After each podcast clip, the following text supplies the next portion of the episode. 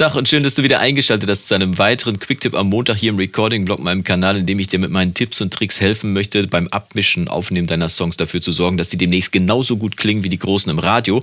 Und äh, oft passiert es ja, wenn du Spuren zum Beispiel von deiner eigenen Band zur Verfügung hast oder von einer fremden Band zur Verfügung gestellt hast, dass die Band vielleicht nicht so ganz kompakt zusammengespielt hat, ne? nicht so tight, wie der Engländer sagt. Und äh, das ist äh, normalerweise kein großes Problem, kann sich aber an einigen Stellen rächen, wenn zum Beispiel Breaks gespielt werden und wenn nicht alle Bandmitglieder zusammenspielen spielen, dann klingt es schon ein bisschen ja, nachlässig und dementsprechend auch nicht so cool und nicht so professionell. Man kann aber in modernen DAWs mit ein bisschen Editieren dafür sorgen, dass man das einfach ausbügelt. Das ist ja das Schöne, dass wir heutzutage mit der Technik so viel nachholen können. Und in diesem Quick-Tipp wollen wir uns das einfach mal an, diesem Beispiel angucken, was ich hier aufgemacht habe. Wir hören mal kurz rein, was die Band da gemacht hat. Also in dem Fall ich, aber äh, trotzdem hören wir mal rein, was dieses Break eigentlich machen soll.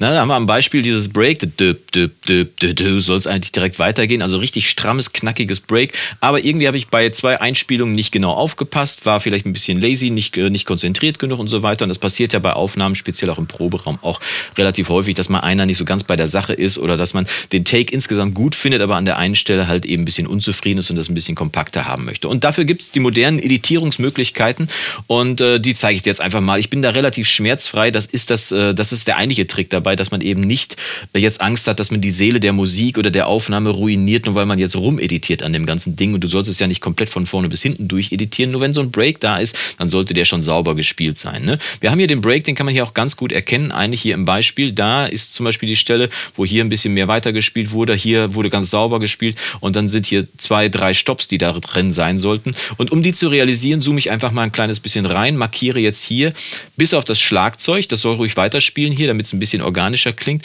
Markiere alle Spuren, das sind die Bässe, äh, hier die beiden Bassspuren, die gelben und die blauen sind die Gitarren. Und dann bin ich wirklich komplett schmerzfrei und schneide hier einfach mal stumpf alle auf dasselbe Ende, dann hier auf denselben Anfang, dann hier auf dasselbe Ende, dann hier auf denselben Anfang und hier nochmal ungefähr aufs selbe Ende und dann hier nochmal auf denselben Anfang ungefähr. So. Und alles, was da jetzt überflüssig ist, das lösche ich, also ich bin da wirklich schmerzfrei, lösche ich komplett raus. Du kannst das, wenn, du, wenn dir das zu rigoros ist, kannst du ja auch ein bisschen per Clip Gain leiser machen. Und dann mache ich jetzt noch einfach ein bisschen Fade in und ein bisschen Fade out bei allen Spuren.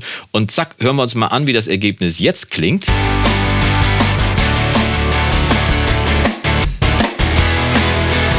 Ja, wie ich finde, schon gelungen. Wir hören nochmal rein.